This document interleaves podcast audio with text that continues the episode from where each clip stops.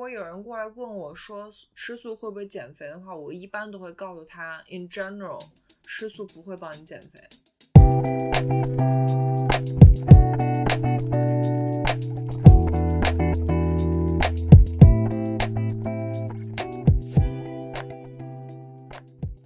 作为一个新时代女性，不管你事业多成功，或者生活多幸福，是不是无意间也会冒出？我够好吗？这个疑问，欢迎来到我们的 Podcast。Good enough，你很好，轻手女的幸福指南。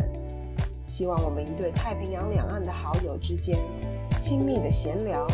能给各位听众带来一点快乐，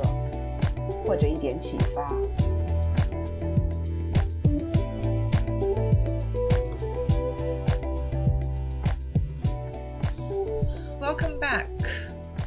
回到我们的节目，你很好，Good enough。我是 Sherry，我是 Maggie。这周我们聊什么呢？这周我们聊一聊素食主义和生酮 diet。对，就是生酮这个词是上次 Maggie 问了我，我才告诉他它的中文。这个中文的词是不是对你来说还有点复杂？是。但是我明白它是什么意思，完全就是 ketogenic diet，直接中文翻译出来就是产生酮体的 diet。我明白。对，嗯，好，进入主题之前，我们其实每周我们的惯例是先跟大家分享一些我们听众的 feedback，但是 unfortunately，我也不知道为什么，就是我们的听众这周不太给力，就是我没有收到什么 feedback，也没有人问我什么问题。所以，我跟 Maggie 跟大家分享一点我们两个在上周关于干货主题运动的这一集之后的一点点 update。Maggie 说她最近有在自己的运动 routine 里面加入一些新的东西，对吧？没错，我九月份就想说，因为毕竟从三月份开始就在家待着。运动上面可能重复性比较多，所以我问自己有没有可以建立什么新的运动目标。所以九月份刚好我前几个月买了一个 pull up bar，嗯，pull up 引体向上，中文叫引体向上是吧？嗯，对，挂在门上的那种，可以可以简很简单就可以拿下来放上去那种。但是不幸的是，我没有办法做这种。Unassisted pull up 就是没有任何的其他的重量的帮力量，没有辅助力量的引体向上，我做不了，所以我就得想办法，所以我就买了几个 band，这些 band 可以给我一些辅助力量，所以我前几个星期吧，刚把它整个 set up 好，所以我九月份开始，我的目标就是利用那个 band。每一天做十个，嗯，assisted pull up，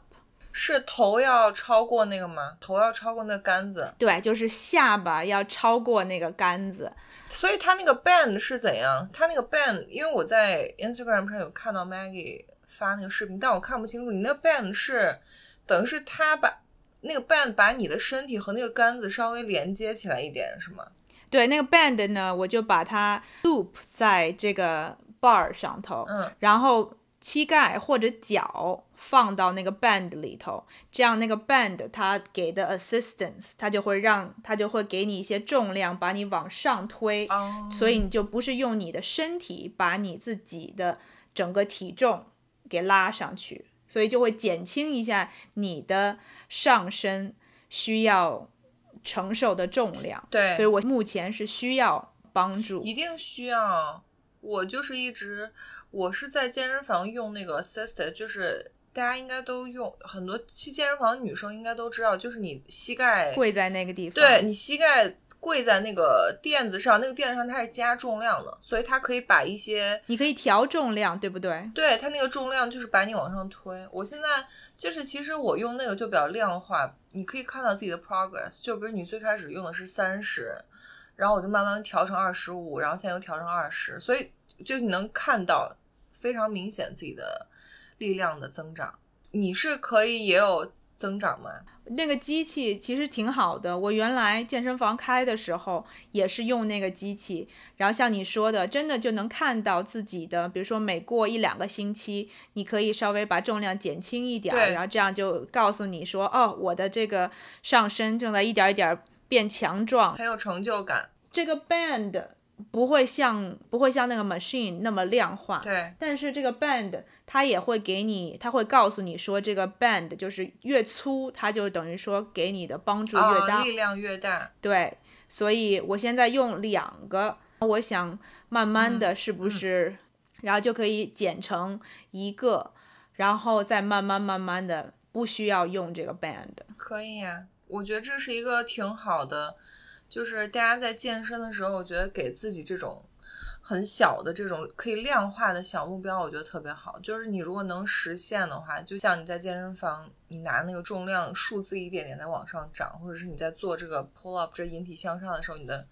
辅助力量越来越小，我觉得都是自己能看到的一些特别量化的 progress。是，我觉得也是，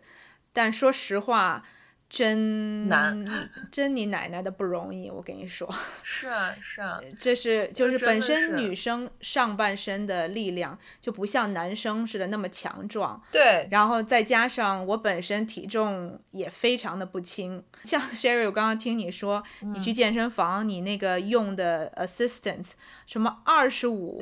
然后变成二十，是斤是吗？还是公斤 kilo，哦，kilo，It's kilo、哦 kilo，我懂 kilo 是，我就想说，哇塞，你真强哎！嗯我记得我一开始是用呃七十五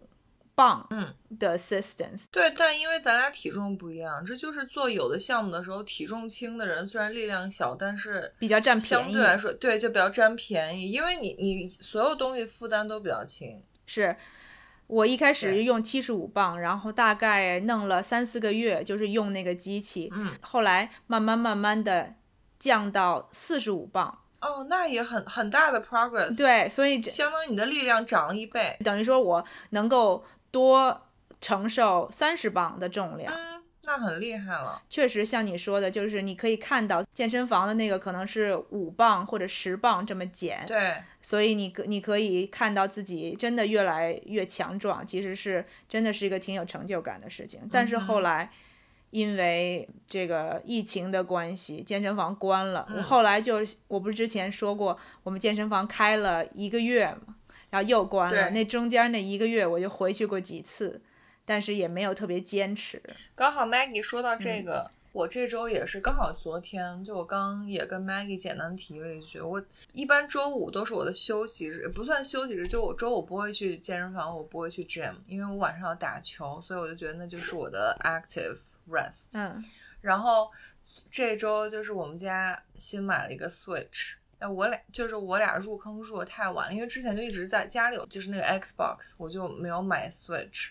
然后我们这周就买了各种各样的游戏，就刚好我老公买了那个健身环儿，就他真的很需要减肥，哦，就是说戴在手上那种是吗？像什么 Fitbit 不是那种？不是那个叫什么 Fit Ring，就是这在中国特别 popular，它是那个一个很大的环儿，你是可以用手去 crush 它，它是有那个加力量的。哦，是是一个是一个锻炼的一个东西。对对，哦它是一个游戏，它叫中文叫健身环大冒险，就有点像哦你一边运动，你用运动，比如说你做那个 squat 嗯，深蹲，哦，你可以这样往里头 push，这样用那个环儿。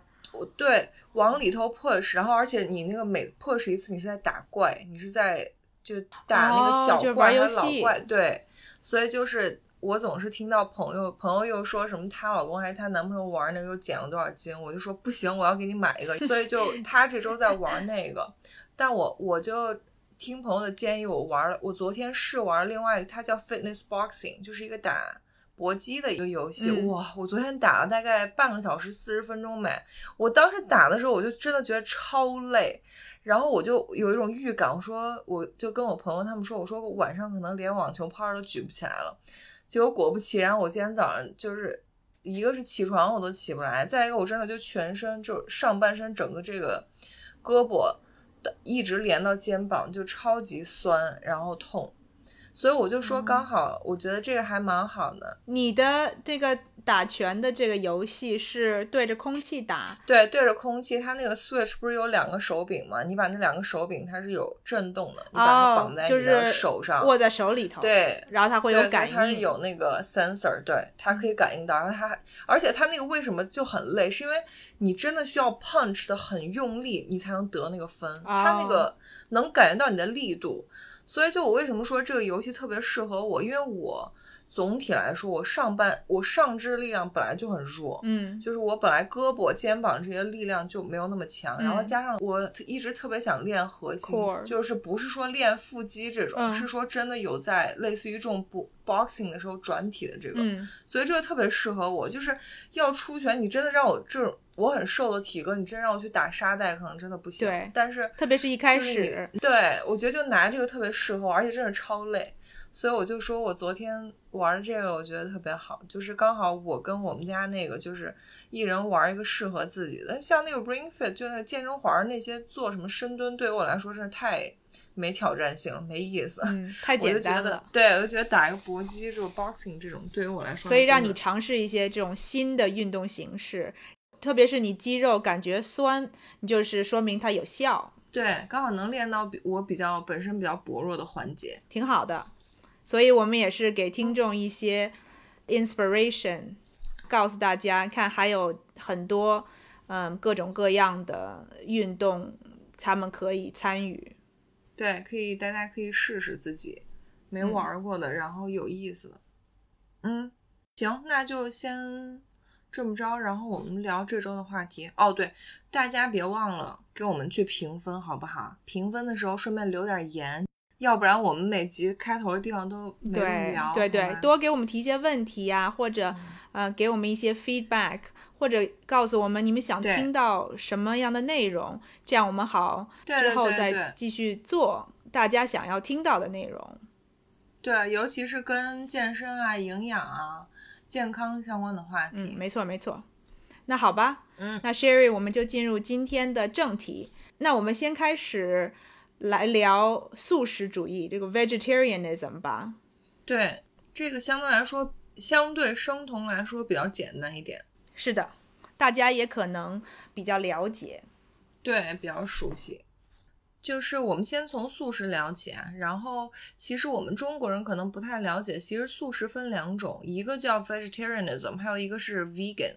这两个是什么区别？让 Maggie 跟我们讲一下。嗯 vegetarianism 呢，就是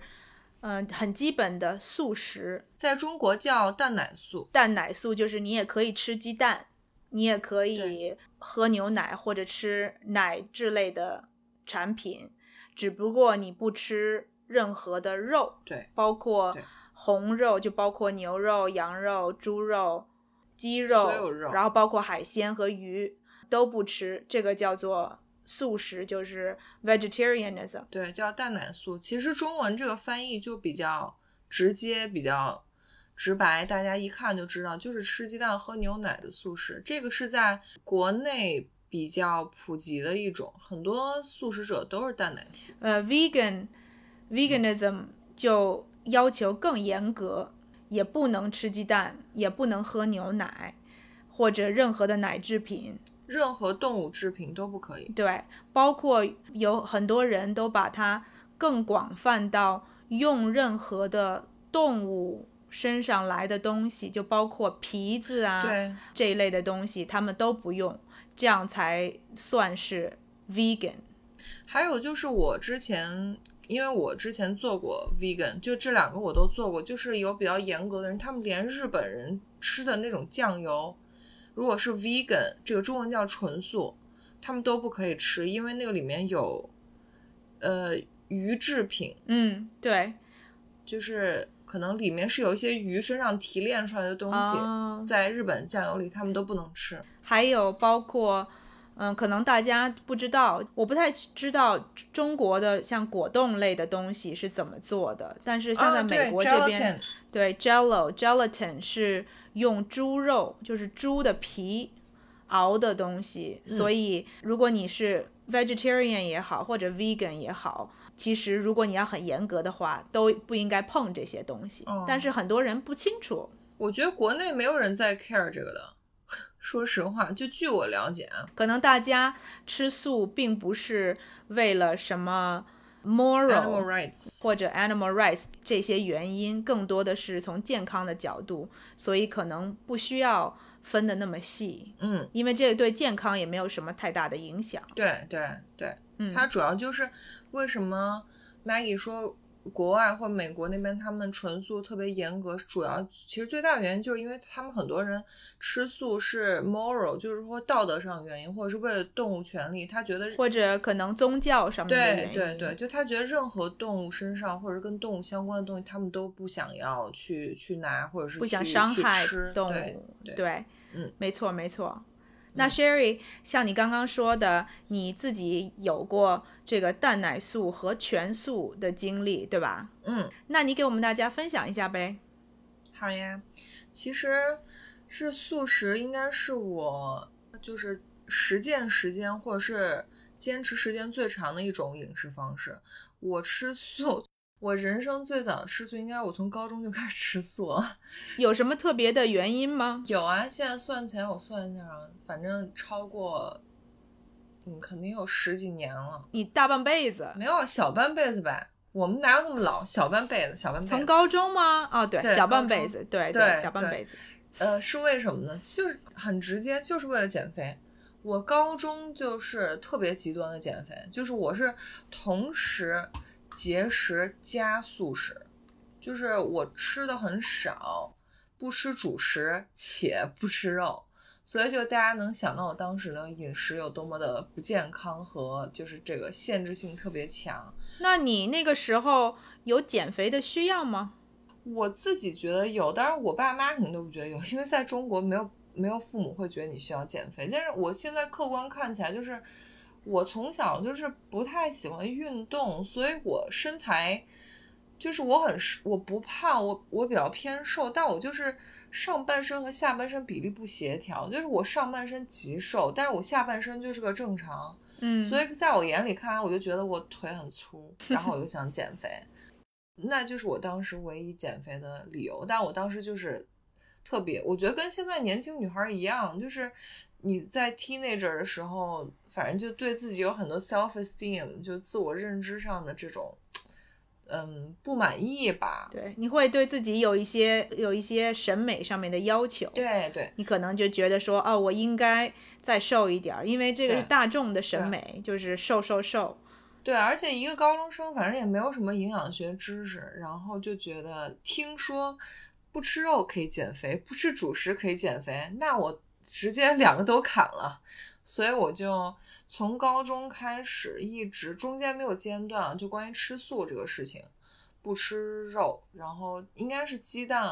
会吃，嗯，然后一直到大学四年都是你来美国也没吃肉啊？没有，我一直是素食。哇，就是我是真的不吃，哦，但中间可能有一两年算是英语里面说的 pescatarian，就是还呃我偶尔，比如说一呃上大学时候比较严格，可能一个月都吃不了一次鱼或者海嗯鲜，然后后来就一直基本上一直素食，我可能中间有过一一年左右，比如说是可能就是我跟我老公最开始 dating 的时候，我可能陪他吃了一点鸡肉这种。嗯可能可能也就是个一年、一嗯年左右的样子。然后到现在我都，我现在把我自己的 diet 叫 flexitarian 或者是 pescatarian，、嗯就是我偶尔非常偶尔的时候会吃一点鱼肉或者海鲜。我还是算把自己算 vegetarian，不算 vegan。vegan 我严格操作有过，有过一两年，就我在香港的那段时间，我是纯 vegan，就是牛奶跟奶制品跟鸡蛋我都不吃。那你之前不是说过你在香港那段时间，基本上都是在外头吃饭，对不是自己在家做饭，那不是很困难的一件事情吗？其实还好，这是我对于香港这个地方我特别喜欢的原因之一。就那边其实香港比大陆要素食友好很多，那啊边西式的餐厅，像 vegan 纯 vegan 纯素的这种很多，然后中式的餐厅也很多，就是素食。当然香港可能很多中式的素食餐厅可能是跟宗教有关啊。对，比如说呃佛教啊，吃素啊这些对。，然后香港因为总体口味比较清淡，比较符合我的口味，他们做的那个中式的素食不会油很大，嗯，所以我就觉得在那里吃素吃的很开心，所以我就坚持了 vegan，最少得有一年多吧。对哇，那个你 vegan 就是从这个 vegetarian 变成 vegan，身体上你自己有什么感觉？有什么变化？是这样，就是我其实上大学之后，我基本上就没有再喝牛奶这个东西，因为其实我是 lactose intolerant，就是乳糖不耐，所以其实我喝牛奶本来就会难，身体就会难过。但吃鸡蛋，反正我也没有什么不良反应，所以我就一直有吃鸡蛋。然后后来从呃蛋奶素变成纯素，其实我觉得更大的、更多的一个身体上的变化是感觉身体的负担更轻了，或者是消化系统的负担更轻了。因为其实你很单纯的讲，就你把牛奶、鸡蛋这些高蛋白的东西从你的饮食里面减掉，然后你可能唯一的蛋白质来源就是豆类，就是比如说我吃的比较多的就是 hummus，像鹰嘴豆泥啊、豆制品这种，它相对来说，我觉得嗯跟那个鸡蛋牛奶的消化的负担是不太一样的一种，所以我觉得从蛋奶素到纯素对于我来说就是一个感觉身体负担更小一些，相对来说更小一些这么一个感受。那你那个时候蛋白质吃的够吗？这就是我想跟大家分享的一个点，就是我有很多年素食的经历，我觉得对于我来说，吃素食，尤其是纯素，在不吃鸡蛋的情况下，其实最大的一个问题就是你的蛋白质可能会不够，因为嗯，一般素食者，我们说蛋奶素跟纯素，其实大部分的蛋白质来源就是豆类，但其实大家知道豆类很胀肚子，对呀、就你吃豆类，你吃的量其实很有限的。是的如，果你不吃那个蛋白粉啊，什么这种营养补剂的话，其实很难让蛋白达标。所以就是我作为一个健身比较多的一个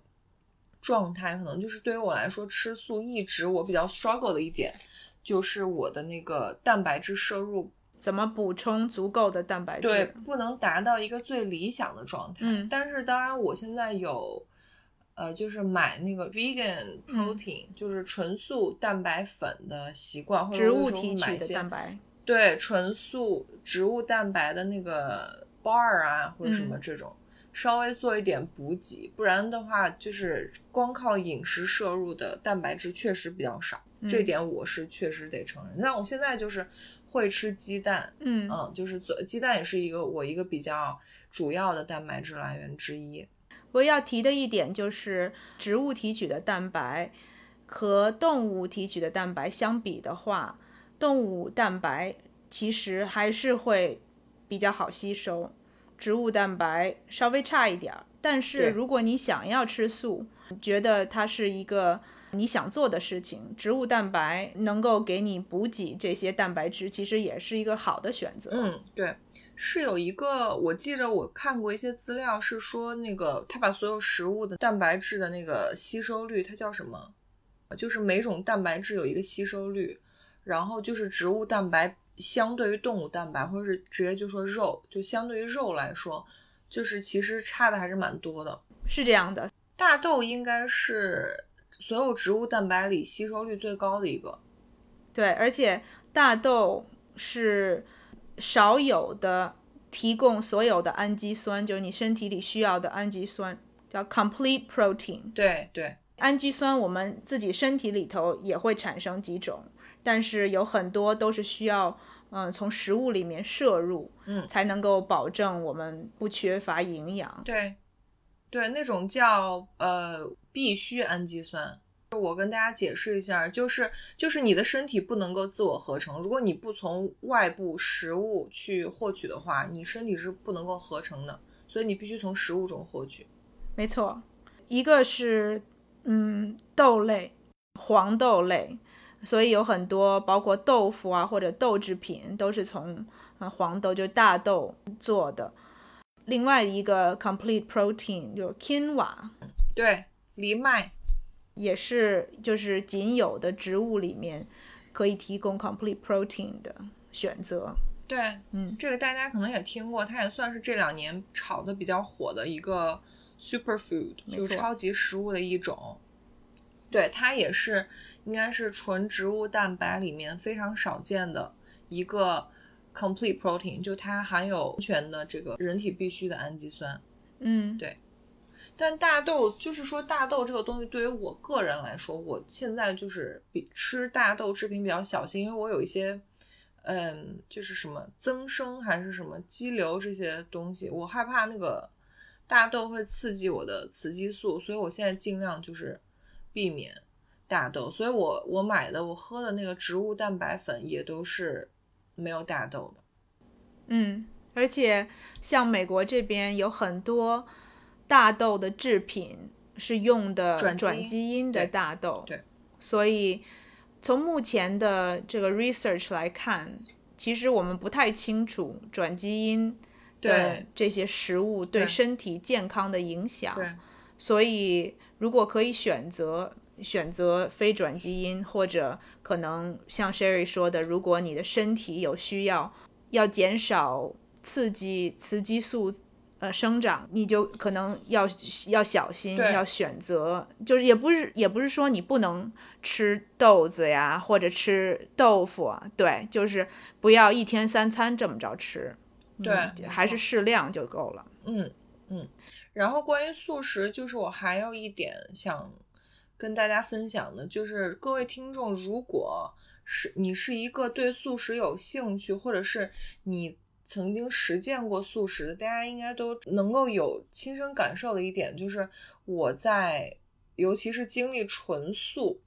这段时间呢，最大的一个感受就是等于说在适应期里的感受，就是因为吃素的时候，因为你的蛋白质不足，有可能你的这个油脂的摄入量其实也是低于吃肉的人的，所以你会觉得吃不饱。就是你吃，比如说纯蔬菜水果，加一点这种豆类，就是可能你的饱足感会很差。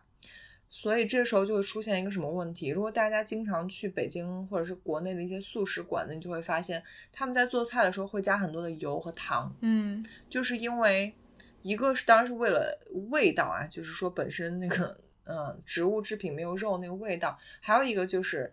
它那个糖和碳水，它会帮你增加你的饱足感。所以就是我在刚开始进行纯素那段时间，我就是因为吃不饱，所以我就会有这个过量摄取碳水的这个倾向。我当时我记得我吃不饱，我就会吃，比如说平时只吃半碗米饭，我就会吃一整碗米饭都吃不饱，然后就导致其实那段时间有一点体体脂肪率的上涨，我体重没有很大变化，就是能感觉到自己肚子上的肉多了一些。嗯，但当然后来就时间长，因为你时间长了，身体适应吃素之后，你就会知道慢慢的要减少碳水的摄入，然后身体适应你吃素之后，你就不会有那种特别强的饥饿感。所以就是我想跟大家建议的一点，就是如果你要吃素的话，一定要注意，尤其如果你是外食的话，要注意控制一下你的油和这个碳水的摄入，因为嗯，我们说过能量守恒嘛，就是你不管你是吃的素还是吃肉，只要你碳水啊、油啊这种营养素过量，你就会 gain weight。因为蛋白质和脂肪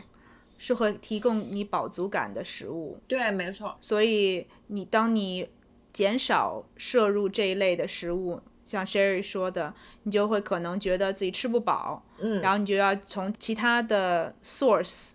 去找，就是能够让自己吃饱。所以你尝试的时候，就是要注意，如果我不吃肉或者不吃鸡蛋，会不会我吃其他的东西就变多了？然后这些东西会不会对我的健康造成影响？你要想一想。对，没错。所以这个也是适不适合吃素，嗯，你要考虑清楚。所以这就是，如果有人过来问我说吃素会不会减肥的话，我一般都会告诉他，in general，吃素不会帮你减肥，因为它跟就是说减肥减脂时候提倡的东西，有的时候是相悖的。因为减脂的时候，你一定要就是保证自己有充足的蛋白质摄入，然后碳水要适量。但这点在其实，在素食其实是很难做到的。我记得我之前去很多什么。素食馆啊什么的，之前跟员有的员工聊天，他们都跟我说，他们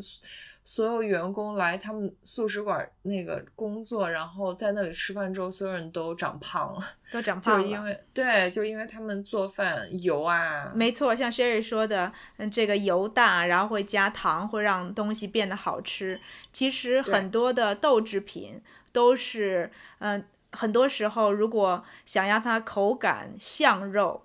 对吧？如果你就是吃素，嗯，不是只是吃蔬菜，嗯啊，你还想要吃一些比较类似于肉的口感的这一类的食物，它要经过很大的加工，很多的加工，然后呢又让它变得好吃。最常见的就是油炸，对吧？油炸才会让东西变得好吃。所以呢，在这个过程当中，你这个卡路里就又往上加了。所以对，其实对减重来讲。确实不是帮助你减重或者减脂的一个好的方法，可想而知。因为我们一般比较提倡最健康的饮食方式，其实就是吃那个 unprocessed，就是就是原形食物。是的。但是素食里面很多东西，尤其是你在餐厅吃到的东西，它都是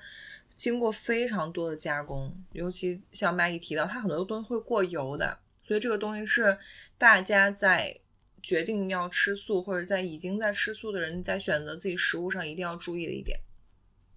我自己也有大概在差不多快十年以前有吃素的经历，当然时间很短，我就一共吃素。大概四个月，然后这个吃素也是吃鸡蛋、喝牛奶。嗯，我就是想跟大家讲一下我开始吃素的原因。嗯，其实挺有意思的。为什么呀？因为我家里头就是有这个遗传糖尿病哦，包括我奶奶到我爸爸，然后我爸爸其实在挺年轻的时候就被诊断出有糖尿病，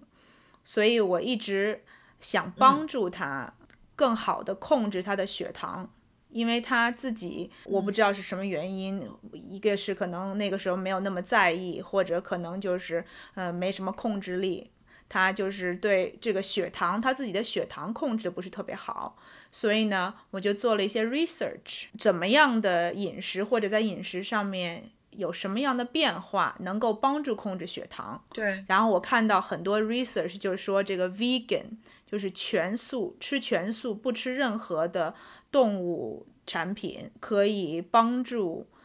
控制血糖。所以我就想说，要不然我自己先试试。如果我试着觉得好。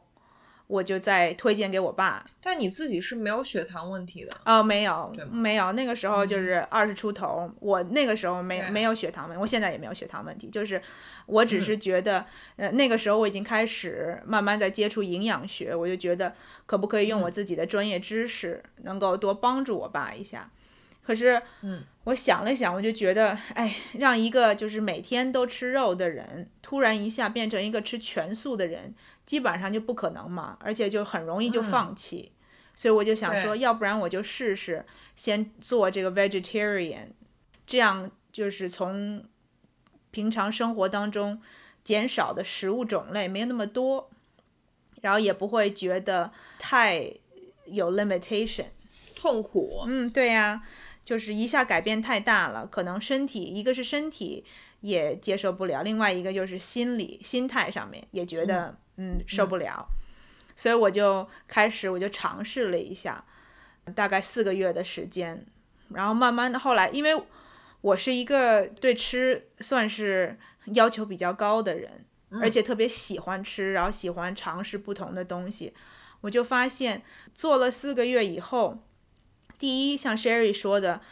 因为我。没有办法检测我的血糖，因为那个时候我血糖也没问题，所以我也没办法检测说啊我的血糖是不是有 improvement。然后另外一个就是我我能看到的就是我的体重和我身体的这个变化，我就觉得吃了四个月的素，其实对我来说没有感觉有什么变化。一个是体重来讲，另外一个就是精力。有很多人吃素的人就说，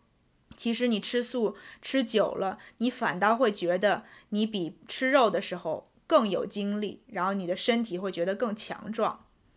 我也听过这个说法，但是我从来没有在我身上，我从来没有感受到过这一点。没有是吧？是我太迟钝了吗？其实我觉得也可能你本身的身体状态在一个点，你可能除非变化非常大，才会让你觉得说真的有这个力量或者精力上面的变化，不然你可能就感受不到，你就觉得也挺好的，就是没什么区别。反正我个人是没有什么变化。而且那个时候我也有在运动，但是可能就是没有那么多的力量训练，所以其实对这个精力这上面没有那么大的需求，所以我就觉得其实都差不多。所以呢，过了四个月，我就想说，我已经坚持了四个月，我不如尝试一下，多加入一些食物种类进来。嗯，所以我就开始吃海鲜、鱼呀、海鲜类的东西。其实最大的一个原因是因为我每次出去吃饭，我就看着跟我一块儿吃饭的人点的东西花里胡哨的，就都特别好吃。然后我每次就是你要吃素的话，其实即使是再对吃素友好的餐馆儿，其实你种类只能吃什么土豆？就是一个沙拉呀，然后就什么不加肉啊，嗯然后可能一共就最多不超过五样东西。每次出去吃饭，我都觉得，哎，点来点去都是这些东西，我还不如不出去了呢。抑郁了。对呀、所以觉得，哎，算了吧，就是不用给自己那么多的枷锁。对，然后我就想说，我看看，就是如果加了海鲜啊、鱼啊这类的东西，会不会更容易持续？所以也不错。反正我之后就是也是继续没有吃肉，大概坚持了，再坚持了个大概一年半左右。那很长了。反正我觉得对一个没什么目标的人来讲，算是一个挺长的时间，因为我也不知道为什么我做这个。就是好像一直就是哦，反正那么长时间没吃肉了，就继续继续做下去吧，就这种感觉。对，然后这一路我也没有真正的感觉到有什么 benefit，就是跟吃肉的时候比，没有吗？完全没有我可能那个时候也比较不敏感，或者可能后知后觉，我倒是那个时候没有觉得嗯有特别显见的呃效果吧你。当时像你说你吃就是海鲜素或者这个 pescatarian，Maggie 你是每天都会有呃海鲜或者这种蛋白质吗？还是说一周会几次这样？我大概开始吃海鲜以后，大概一周会有大概三到五天都会有海鲜，像鱼一般都是鱼类的，海鲜可能比较少，然后会有大概一到两天没有这些东西。嗯，呃，鸡蛋、牛奶你都会吃吗？对，鸡蛋就是我对那些没有什么要求，就是如果我家里有鸡蛋，然后有任何的，包括牛奶也好啊、cheese 啊这些东西，我都都不会拒绝。所以对于你来说，真的没有任何变化，就体重啊，然后个人的感受啊，然后什么的都没有。但就唯一就是觉你觉得吃饭限制变多了，对，限制变多了，然后体重那个时候，我觉得，因为那个时候我可能也在寻找其他的方法帮我减体重，所以我那个时候更多的是用运动来帮我减体重。我觉得并不是我吃东西的改变。真正的造成了那么大的影响，反倒是我就是开始慢慢的增强我的运动，然后会加入不同种类的运动，那个反倒是对我就减重更大有更大帮帮助。没错，嗯没错。所以从我和 Sherry 的经历来看，其实都印证了吃素并不减肥。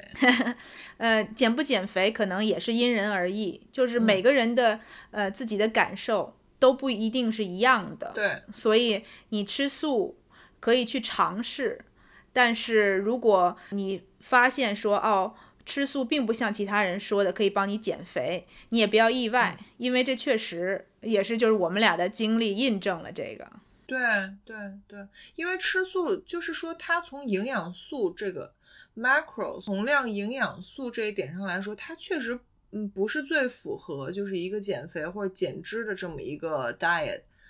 它最理想的这么一个状况。嗯，是的。然后今天我们会继续把 keto 这个话题聊完，但是呢，我跟 Maggie 在录音的时候已经注意到这一期的时间其实差不多了，所以就是想要听我们聊 keto 生酮这个话题的同学，下一周等我们把今天的这个话题。剪出来下集，所以我们就是今天的音频先到这里为止。如果你想听关于生酮这个话题的话，别忘了锁定我们的频道，下周过来听我们这周素食和生酮话题的下集。我跟 Maggie 先聊着，但是跟大家听众先告个别，我们下周再见。